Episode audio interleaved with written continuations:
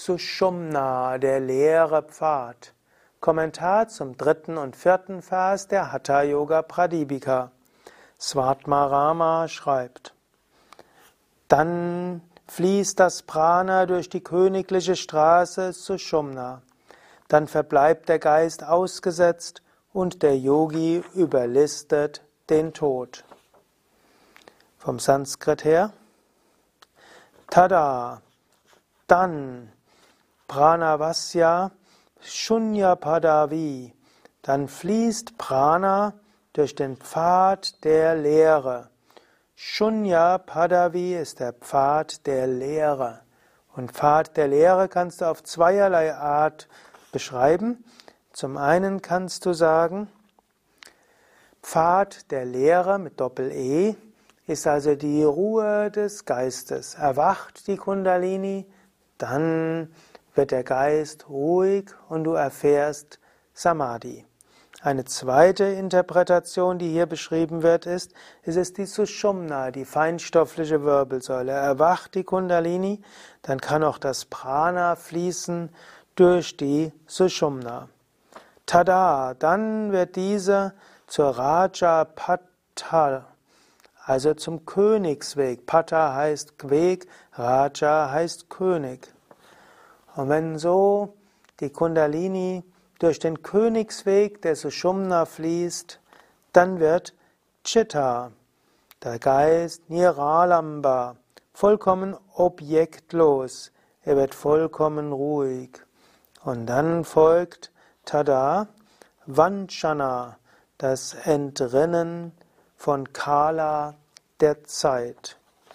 Es wird manchmal übersetzt, also überlistet der Yogi den Tod.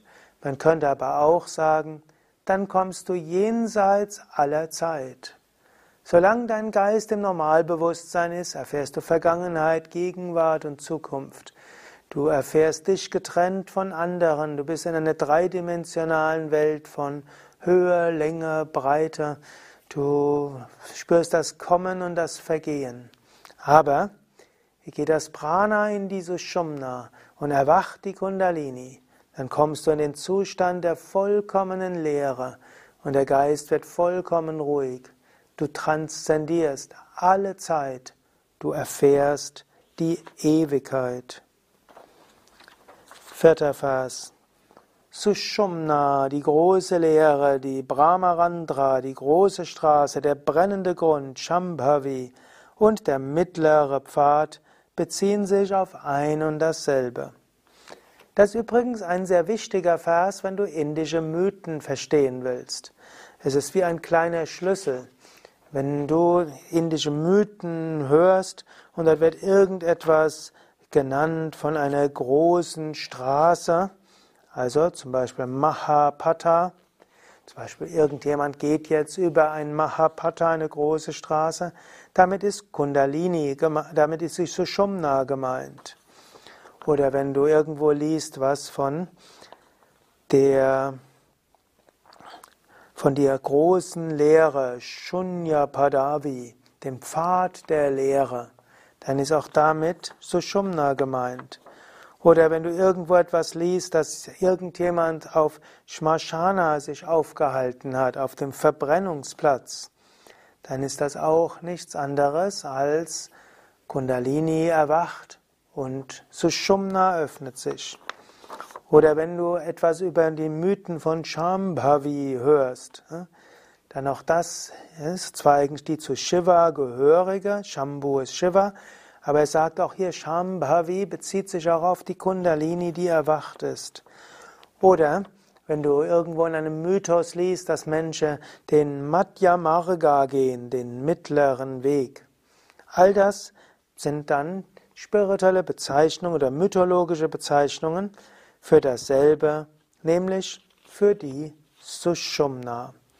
Und so ist die Sushumna wichtig als Ort wo die ganzen Chakras sind, als Ort, wo die Kundalini erwacht und erwacht die Kundalini, dann erwachen die verschiedenen Chakras, alle Fähigkeiten entstehen, aber am wichtigsten, Geist wird vollkommen ruhig und du erfährst die Ewigkeit, gehst jenseits von Zeit und Raum. erfährst die absolute Einheit. Daher übe Pranayama und Mudras. So erlangst du die Erleuchtung. Mehr Informationen auf www.yoga-vidya.de